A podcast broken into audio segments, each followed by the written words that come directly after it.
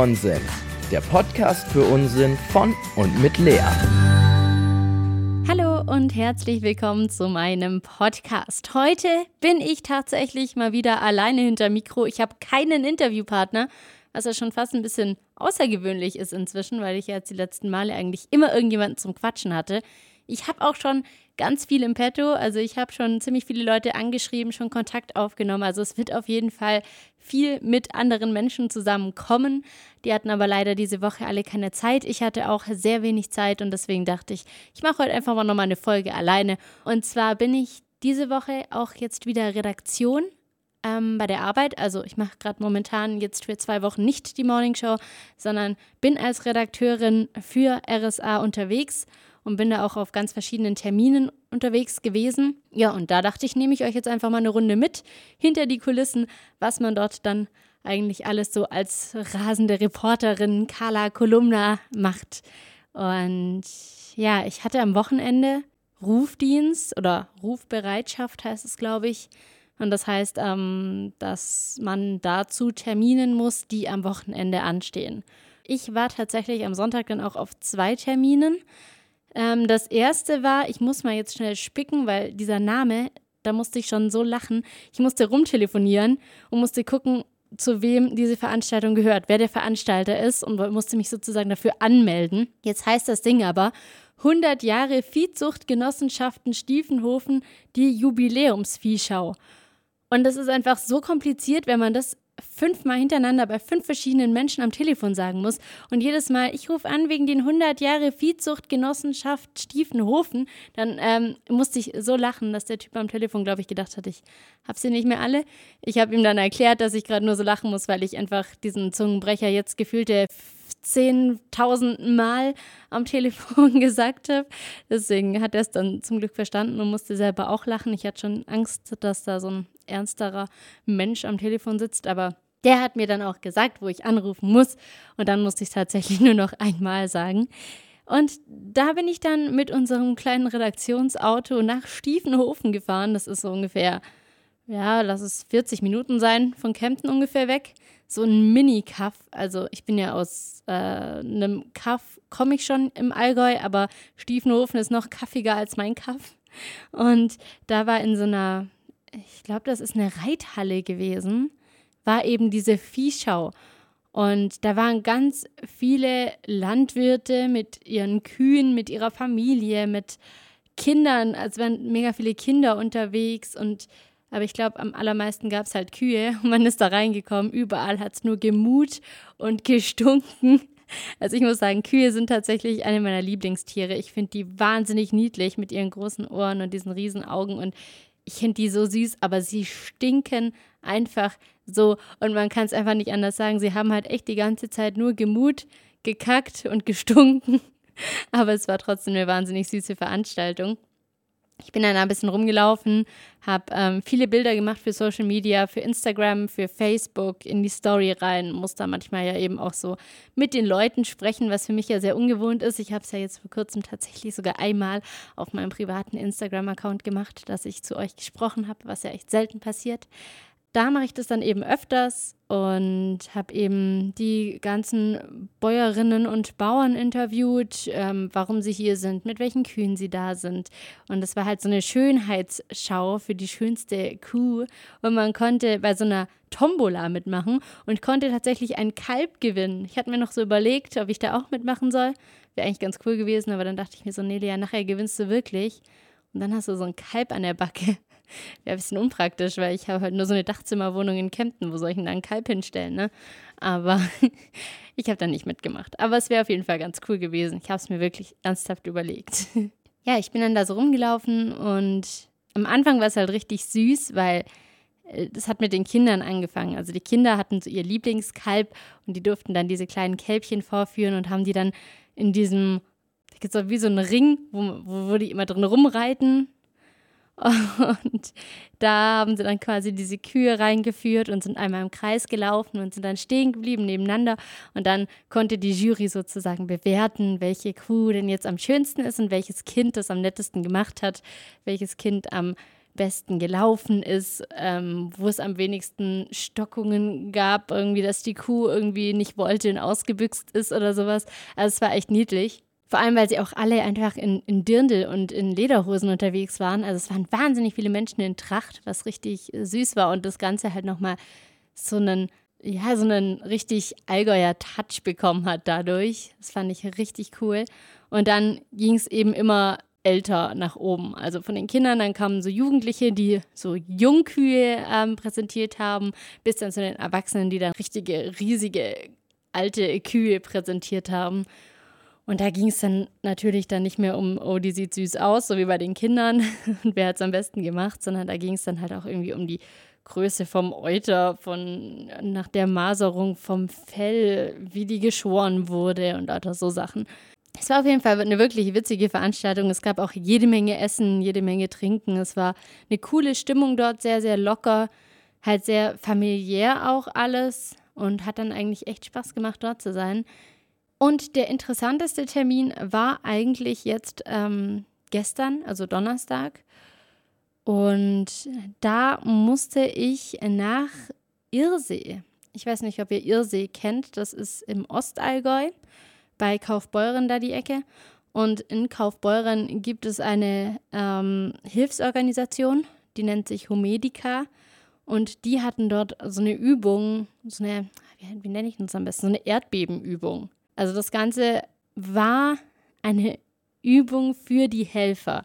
Es gab 40 Statisten, die sich gemeldet hatten, die dort quasi als Schauspieler fungiert haben. Und es gab eben diese eigentlich sind es 18, aber da zwei krank waren, waren es letztendlich gestern nur 16 ähm, Helfer von Humedica und die ähm, haben für den Ernstfall geprobt. Also es war so ein richtiges Camp aufgebaut mit ähm, richtig mit Zelten, so bestimmt fünf so riesige weiße Zelte, wie man sie halt so von so Hilfsorganisationen kennt, die dort so ihr Camp aufrichten. Und da war natürlich so Liegen drin, Medikamente, alles, was man halt so für den Ernstfall braucht. Ich habe dann auch mit dem Pressesprecher geredet dort.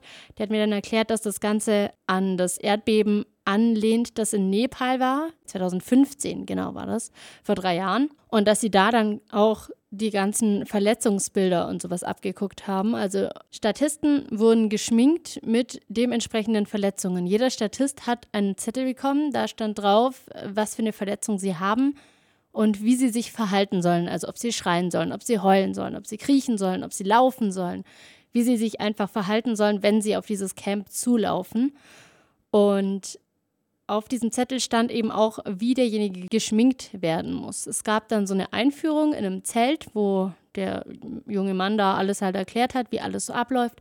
Und danach fingen eben die Leute an, zu schminken. Und die Leute, die geschminkt haben, oh Gott, alles ein bisschen kompliziert, waren von, ähm, vom Roten Kreuz. Und die machen tatsächlich richtige Schminkkurse, wie man Verletzungen schminkt. Und das sah so realistisch aus. Es war echt richtig unheimlich. Also der eine, mein absoluter Favorit, der war echt krass.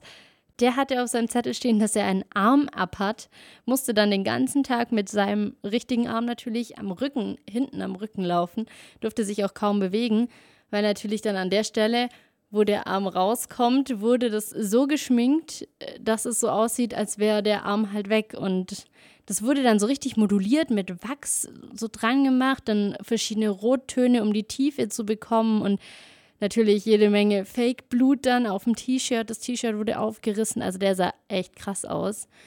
Ich möchte auch ähm, keinem vom Roten Kreuz, der sich so gut schminken kann, äh, an Halloween begegnen, dachte ich mir so. Die können das nämlich echt richtig gut und sehen bestimmt an Halloween auch dementsprechend gruselig aus. Und ich bin überhaupt kein Halloween-Fan. Ich hasse das. So jedes Gruselzeug geht für mich schon mal gar nicht. Das sah wirklich echt krass aus. Bei dem saß ich dann auch bestimmt eine halbe Stunde und habe dazu geguckt. Der war natürlich auch am schwersten zu schminken. Und ja, genau. Die anderen wurden auch geschminkt. Da war noch so eine Frau, die war so witzig. Die hatte halt so rosane Haare, hatte so ein violettes T-Shirt, eine violette Hose an und dann wurde sie halt noch so geschminkt mit so Kratzern im Gesicht, die halt auch so rot-violett waren. Und sie ist dann voll stolz rumgelaufen und fand es total cool, weil ja ihre äh, Verletzungsfarbe oder halt ihre Farbe im Gesicht zu ihrem Outfit passt. Die hieß Birgit, glaube ich, die war super witzig. Und es war halt schon so eine ältere Dame, die war bestimmt schon so um die ja, 60, 70, denke ich, war die schon. Also es war richtig, war echt eine richtig witzige Erfahrung. Irgendwann waren dann alle geschminkt und dann ging es eigentlich los mit der Übung. Das hieß, diese ganzen 16 Helfer waren in ihren Zelten und haben quasi gewartet, dass es losgeht. Dann gab es drei verschiedene Wellen. Bei Welle 1 sind irgendwie so 10, 15 Leute rausgekommen und mussten sich dann eben so verhalten, wie es auf der Karte stand. Schreien, humpeln, laufen, kriechen, ganz unterschiedlich. Haben sie auch echt gut gespielt. Also es waren ja alles keine Schauspieler, sondern ja, waren halt so Laien. Da hätte ich auch mitmachen können. Du auch. Also jeder von uns hätte da mitmachen können. Und die sind natürlich dann da gleich hingerannt und haben die verarztet und so, sind dann auch in die Zelte. Und dann kam aber Welle 2. Also das heißt, die waren vielleicht schon mit jemandem beschäftigt gerade, der irgendwie Schmerzen hatte, den sie irgendwie behandeln mussten. Und dann kamen aber nochmal 10, 15 Leute auf einmal dazu. Und dann mussten sie erstmal abchecken, oh Gott, ähm, gibt es jetzt in dieser nächsten Welle Leute, die vielleicht noch krasser verletzt sind? Oder ähm, kann ich mich jetzt zuerst um den Patienten kümmern, den ich habe? Und ja, genau darum ging es auch so ein bisschen in der Übung, dass die, die Helfer lernen, das alles ein bisschen zu koordinieren, um einzuschätzen, hey, wem helfe ich zuerst, wo muss ich zuerst hin? Vielleicht kann ich den einen weitergeben an einen anderen Kollegen, der sich damit besser auskennt, damit ich niemandem helfen kann, bei dem ich mich besser auskenne. So in die Richtung. Und es gab natürlich noch eine dritte Welle, da war dann ja auch mein, äh, mein Spätzle mit dabei, der mit dem Appenarm. der war echt witzig, mit dem habe ich mich voll gut verstanden. Und ähm, ja, beim Schminken hat äh, der Alex, der ihn geschminkt hat, schon so zu mir gemeint, ja, also wenn sie dem nicht sofort helfen, dann äh, sieht es echt schlecht für den aus, dann, ähm, dann lebt der nämlich nicht lang. Und dann ähm, ist dem Statisten natürlich das Gesicht so ein bisschen entgleist, weil er sich nur so dachte, okay, vielleicht muss ich heute noch sterben. Und ja, also es hört sich alles wahnsinnig witzig an und ähm, unterhaltsam und alles, aber es war halt echt trotzdem eine sehr ernste Übung. Also man hat gemerkt, beim Schminken und so hatten alle voll die Gaudi. Es war super witzig. Alle haben sich gut verstanden, haben gelacht. Es gab Kuchen, Kaffee. Und dann hat aber die Übung angefangen und dann war es halt echt so zack und es war ernst. Dann haben die sich richtig in ihre Rolle reingefühlt, haben richtig zum Teil geheult, geschrien, haben das so gut verkauft, wie schmerzvoll diese Verletzung ist, obwohl sie die ja gar nicht hatten. Und auch die Helfer waren dann so in ihrer Rolle drin, dass es einem dann irgendwann gar nicht mehr so krass vorkam, als wäre das nur eine Übung, sondern man war dann irgendwann so drin, dass man. Also ich stand kurz da und hatte echt ein bisschen Gänsehaut, weil ich das so unheimlich fand, wie real das auf einmal alles war. Und ähm, falls ihr jetzt irgendwie mal mitkriegen solltet, dass irgendeine Hilfsorganisation oder die Feuerwehr, die macht ja auch öfter mal Übungen oder das Rote Kreuz oder so, so Übungen machen. Ich würde jedem empfehlen, da einfach mal mitzumachen, weil es einfach super interessant ist. Erstens, man sieht, wie die Leute arbeiten. Man kriegt ein bisschen Einblick, was die überhaupt machen, weil oft weiß man ja gar nicht, was die machen. Man ähm, hat wirklich Spaß dabei.